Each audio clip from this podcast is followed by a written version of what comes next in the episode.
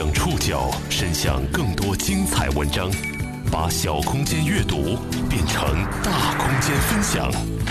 报刊选读，把小空间阅读变成大空间分享。欢迎各位收听今天的报刊选读，我是宋宇。今天为大家选读的文章综合了《三联生活周刊》、《中国青年报》、《媒体》、《新京报》、网易浪潮工作室和维斯塔看天下的内容。我们将一起来揭开儿童性侵案的冰山一角。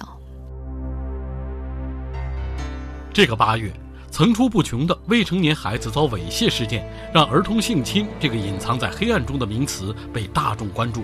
孩子的这种被性侵的这种案件，它可能存在一个低龄化的趋势。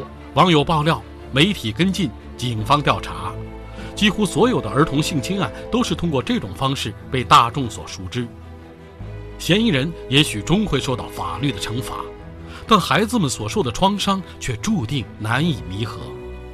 更重要的是，在媒体曝光的案件之外，还有大量的儿童性侵案尚隐藏在黑暗中。报刊选读，今天和您一起揭开儿童性侵案的冰山一角。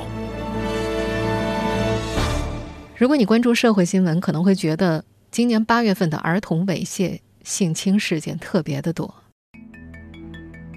八月六号，安徽铜陵某停车场，一名身为人父的男子性侵六岁女童被抓获，后查明此人是惯犯。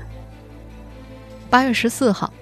重庆某医院，一名男子将手伸进了女童下体，后查明这名男子是女孩的亲姑父。八月十五号，网络流传名为“江苏刘老师”的儿童性侵系列视频，江苏警方已经展开调查。同一天，网友举报称，西边的风论坛同样存在大量涉嫌猥亵儿童的内容。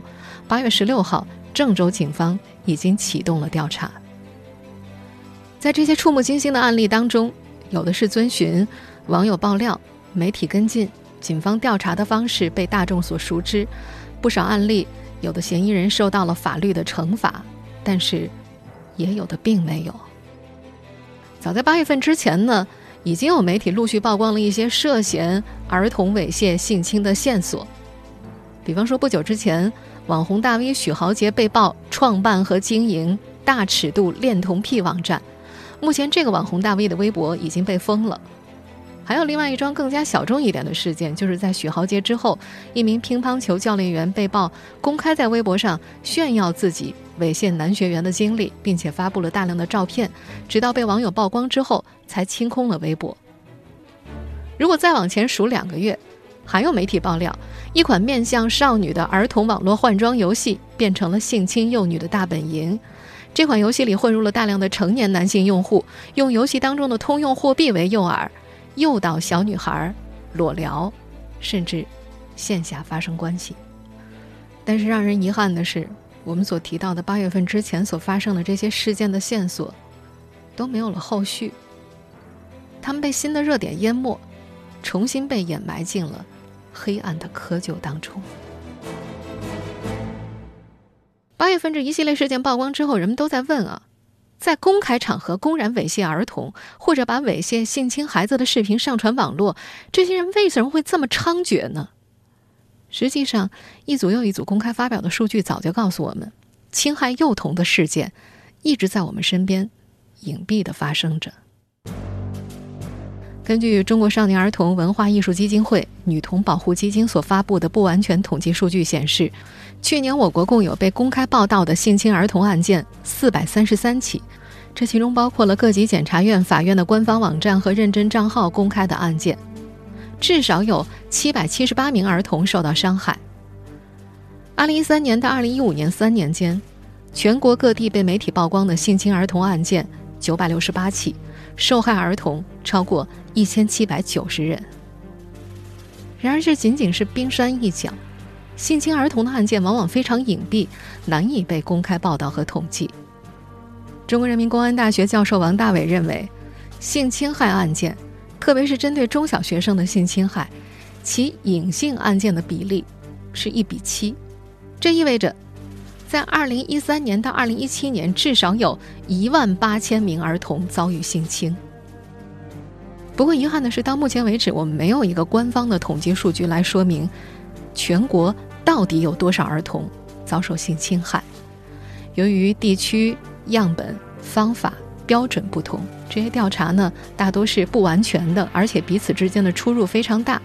根据不同的调查，我们发现受侵害女童所占的样本比例从百分之零点三零到百分之三十五点二三不等，而受侵害男童的比例则是从百分之零点六五到百分之三十九点四二不等。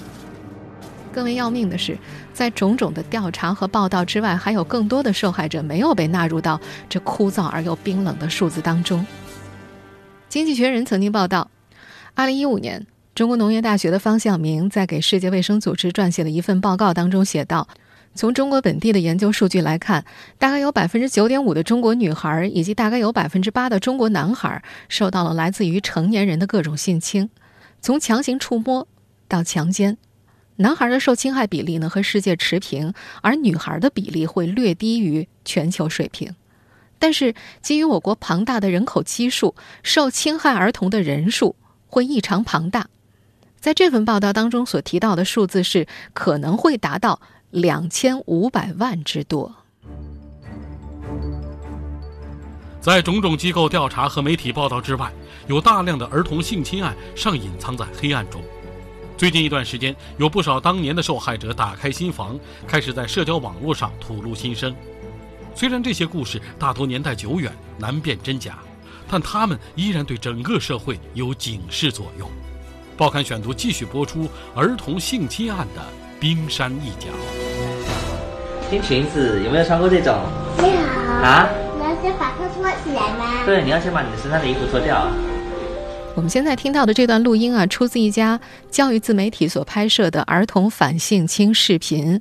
在这段视频当中，没有接受过性教育的孩子，在糖果、漂亮的裙子、玩具等引诱之下，准备脱去衣服。脱完了以后，我做火箭给你看。好的，脱光。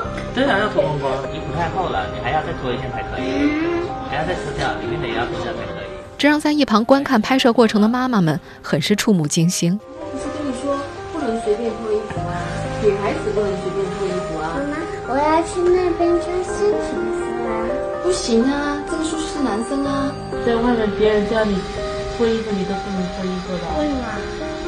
那万一你遇见坏人怎么办？你看一下，我拿一个糖，我就可以引诱他把衣服脱掉。在性教育缺失的状态之下，在家长不知情的情况之下，有多少孩子像这则短片当中的孩子一样，轻易的卸去心房，被骗，乃至受到伤害？最近一段时间，当儿童猥亵、性侵事件密集的在媒体上曝光的时候，有不少当年的受害者打开了心房，他们开始在社交网络上吐露心声。我们接下来呢，要为大家摘录几个其中的故事，因为是匿名倾诉，所以这些故事全部都采用的是第一人称叙述的方式。第一个故事：我十岁的时候，叔叔带我去朋友家，让我给他们跳舞。我当时是舞蹈班的班长，傻乎乎的跳了，然后他们说，把马甲脱了更好看。什么都不懂，就脱了。一件件脱，脱到最后一件不愿意的时候，他们就来硬的。我妈知道后疯了一样拿刀要杀他，可家里除了爷爷，所有的亲戚都在为他说话，说他没老婆可以理解。我爷爷气得心脏病发，临终前跟我妈说离婚离婚，带着孙女儿去娘家过，亲家是知识分子，去把那两混蛋告监狱。因为这件事儿，高中时我得了抑郁症。不过为了改变自己的命运，我后来还是考了名牌大学。第二个故事，我爸在我六七岁的时候去世了，我妈那时很难过，把我丢在姑姑家。姑姑家房间不够，我先后被姑父和表哥摸过。我还小。不清楚发生了什么。十岁的时候，我妈给我找了个继父，他总是在我睡觉的时候动手动脚，后来变本加厉的对我言语猥亵。初二暑假，我妈发现他往我房间走，跟他吵了一架。他撒谎说喝醉了，其实他每晚都在换我房间的门锁，还试图撬锁。我跟我妈说了，我妈骂我，骂我勾引她。她说男人都这样，女生只有自己小心。高中我住校了，现在上大学，暑假回家做饭的时候，我妈还埋怨我，不做她喜欢吃的，还说谁没有犯错的时候，小孩子怎么那么记仇，让家里不太平。第三个故事，我有一个初中同学，初中的时候被继父各种骚扰，洗澡的时候被偷窥，睡觉的时候被摸，他告诉他妈，他妈居然让他忍一忍，因为家里还靠这个继父赚钱养家。后来没多久，这个同学就去了路边理发店做小姐，一直做到现在。第四个故事，小时候我跟堂妹玩过家家。去菜地摘菜，有个同村我们不认识的哥哥假装问路，借机蹲下来，突然裸露不可描述的地方，我吓坏了，让堂妹跟我走，她不肯。过了两分钟，我堂妹也慌慌张张的回来了，她说刚刚那个人抓她的手想放裤子里，她就跑了。还有，我堂叔年轻的时候相亲遭遇失败，从此脑子有问题，他最喜欢摸小孩下面，如果是男孩就放了，女孩抓住就摸。我相信大人也是知道的，可是没有人阻止他。直到有次他偷看一个大婶洗澡被发现了，被揍了才老实了。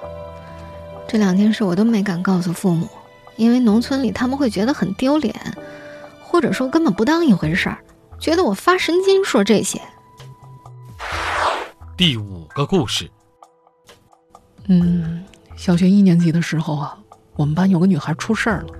她在放学路上被隔壁初中部几个男孩子带到地下室猥亵，第二天他妈带他堵在了那个初中部的门口，抓到那几个男生大吵大闹。这件事儿，第二天就在我们那儿传得满城风雨。我们小嘛，不知道被几个人脱了裤子代表什么，只是全班的孩子都在学着大人的样子议论那个女孩子那天的遭遇，议论她父母离异、生活环境，说她浑身散发莫名的异味儿。直到有一天，那个女孩子哭着求我们不要再说那件事了，好不好？如果说第一次伤害这个女孩的是那几个小混混，那么第二次伤害她，甚至伤害更深的，其实是我们这些同学、亲戚、朋友，所有的传播者和围观者。以上大家听到的就是我们为大家摘录的社交网络上几个亲历者所讲的自己的故事，因为怕被施暴者伤害。或者，怕被别人唾弃，怕破坏家庭关系，有很多的受害者都选择了沉默。这中间有一小部分人可能会在若干年之后某个静谧的夜晚，向亲密的朋友说起这件事儿，或者因为某一张网络帖子，匿名留下自己的故事。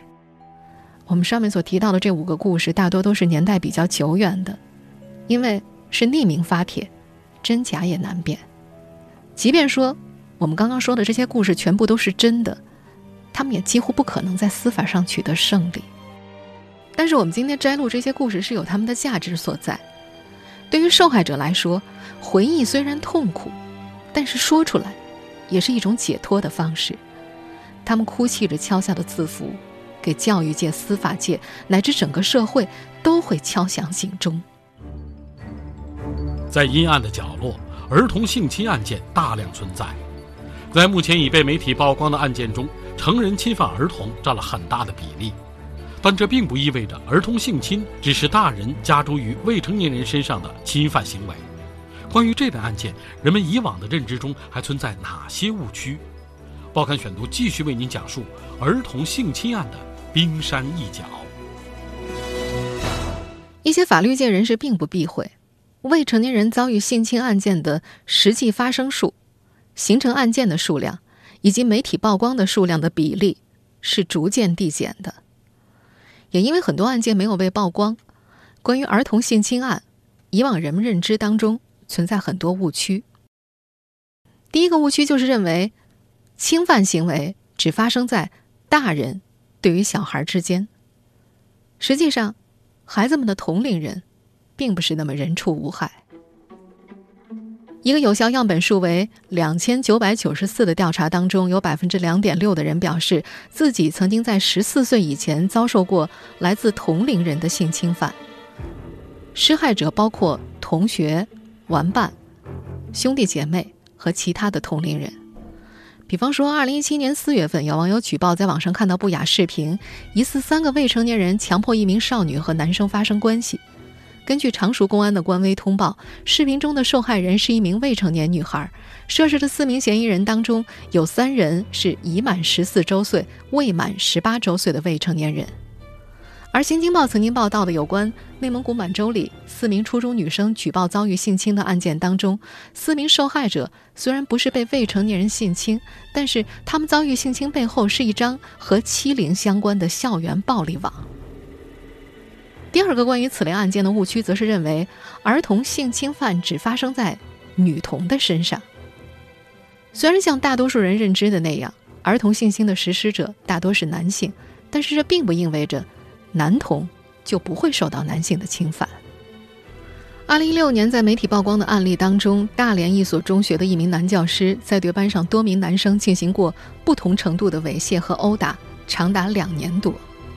公益组织女童保护的工作人员也表示，实际上男童也有很多被性侵害的，甚至是男孩他自己被性侵了，可能也没有去意识到，所以呢，它具有一个更大的隐蔽性。我国的法律上也有这方面的这个缺失，比如说男孩男童遭遇了性侵之后，他可能按照猥亵罪来论处，最多判处是三到五年。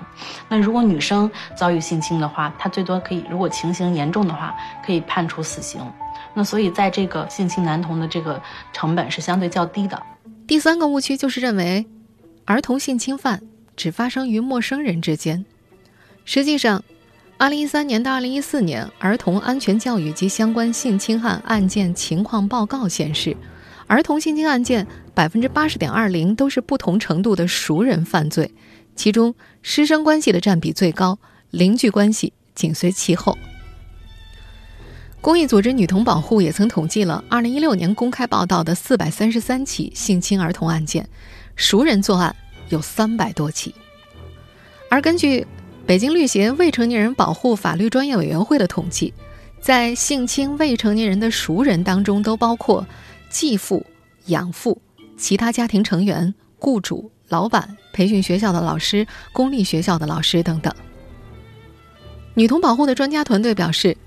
熟人作案比陌生人作案更加隐蔽，多次多年侵害的现象更加集中，亟待引起未成年人的监护人和教育者的重视。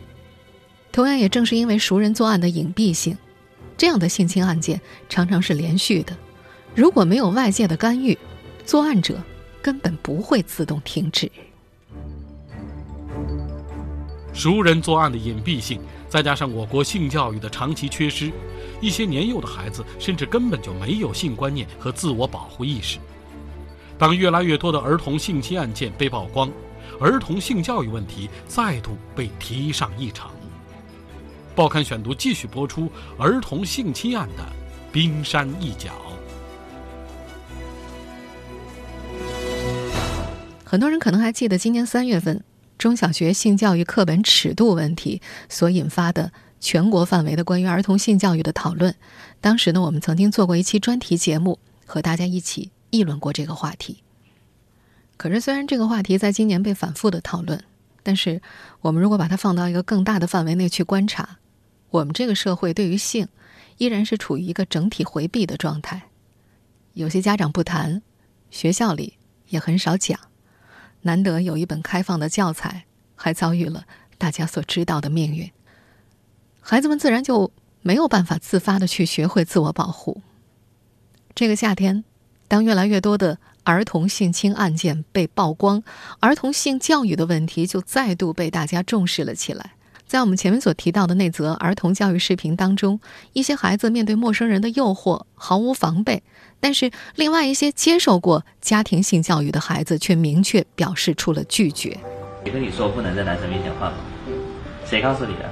妈妈裤子都不会换吗？你会不会？会。会啊，会啊，那赶紧换啊。不要。啊？为什么不要呀？因为爱妈妈陪防止儿童性侵，最基本的是要从家长的防性侵意识开始。如何防止儿童性侵事件，是每一位父母和孩子都必须学会的一堂课。及时对未成年的孩子普及有关预防性侵害方面的知识，让孩子们从小培养自身的保护意识，提高他们对于猥亵儿童行为的甄别能力，及早给他们穿上防御的铠甲，让他们学会如何去维护自身的安全。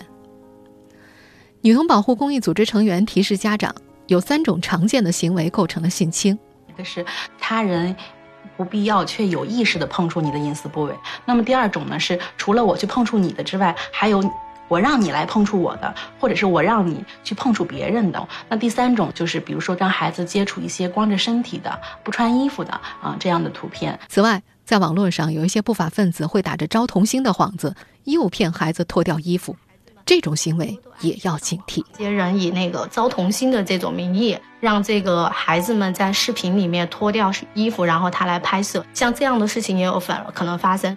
公益组织还表示，如果说孩子出现一些异常行为的时候，家长就需要特别注意了。说洗澡的时候啊，然后多观察孩子的身体有没有一些变化，再有就是看看他的内裤啊有没有什么异常。那比如说孩子从原来特别好动。然后现在就变得很安静，就在屋子里锁起来，就不出门呢。然后还有以前是特别安静的，忽然就变得这个易怒，或者是想要嗯表现出想要去侵犯别人的这种这种行为，哎都有可能。还有呢，就是就是老是做噩梦啊，然后在睡梦中就是哭醒啊，然后就是画画，画有带有蛇，或者是带有这个火，然后呢画画用了很多红色，这样这样的画呀，然后也包括说。呃，孩子就是突然出现一些行为，莫名其妙就哆嗦，动不动尖叫啊。为了避免性侵害，家长需要教会孩子隐私部位的准确名称，让孩子在受到侵害的时候能够用言语表达，告知父母。可以向一些低龄的孩子教授一些简单的用语：一是遭受伤害的时候可以出言制止；二来，万一不幸受到伤害，可以向父母描述。更重要的是，作为家长，需要常常向孩子们表达对他们的爱和保护的决心，让孩子牢记：如果受到任何伤害，爸爸妈妈都站在自己的身后。公益组织女童保护也建议，家长或者其他人一旦发现有人性侵儿童，应该及时报警，通过法律手段去解决问题。因为沉默是滋生邪恶的温床。当你选择私了或者沉默的时候，很有可能就会纵容施害人再次犯罪。北京律协未成年人保护法律专业委员会律师赵辉在接受采访时表示，我国现有的法律更多注重的是进入司法程序之后的立案、惩罚、追究，对于性侵害未成年人行为的惩处正在逐步加强。中华人民共和国刑法第两百三十七条规定，以暴力、胁迫或者其他方法强制猥亵妇女或者侮辱妇女的，处以五年以下有期徒刑或拘役；聚众。或者在公众场合当众犯前款罪的，处以五年以上有期徒刑；猥亵儿童的，依照前两款的规定从重处罚。而发生在家庭成员之间的猥亵，不但不会减轻处罚，相反，更应从严制裁。关于依法惩治性侵害未成年人犯罪的实施意见第二十五条明文规定。与未成年人有共同家庭生活关系的人员，对未成年人实施强奸、猥亵犯罪的，更要依法从严惩处。在赵辉律师看来，对于这类案件而言，更重要的预防工作相关规定却较为缺失。《中华人民共和国未成年保护法》第六条，保护未成年人是国家机关、武装力量、政党、社会团体、企事业组织。城乡基层群众自治性组织、未成年人监护人和其他成年公民的共同责任。不过，这样笼统的规定反而失之于明确。赵律师建议，不妨由民政部门承担相关责任，如民政部的未成年人留守儿童保护处可以扩大范围，以保护全社会的儿童。当然，我们也应当承认，和部分国家相比。在防范和惩罚儿童被猥亵、被性侵一事上，无论是全社会的儿童保护意识，还是立法水平，我们都还有一定的差距，所以才会在大部分人都没有办法容忍如此恶行的情况之下，依然会出现在公开场合旁若无人的实施犯罪的情况，依然会有人在网络上公开兜售自己性侵儿童视频的行为。这种无知、漠然甚至是公然的挑衅，可能就源自我们长期以来的忽略以及无视。所以，每一次类似事件的曝光，都应该成为我们提高儿童保护意识、推动法律完善的契机。执法严明与立法完善，才能够更好的保护孩子们。愿每一个孩子都能得到保护。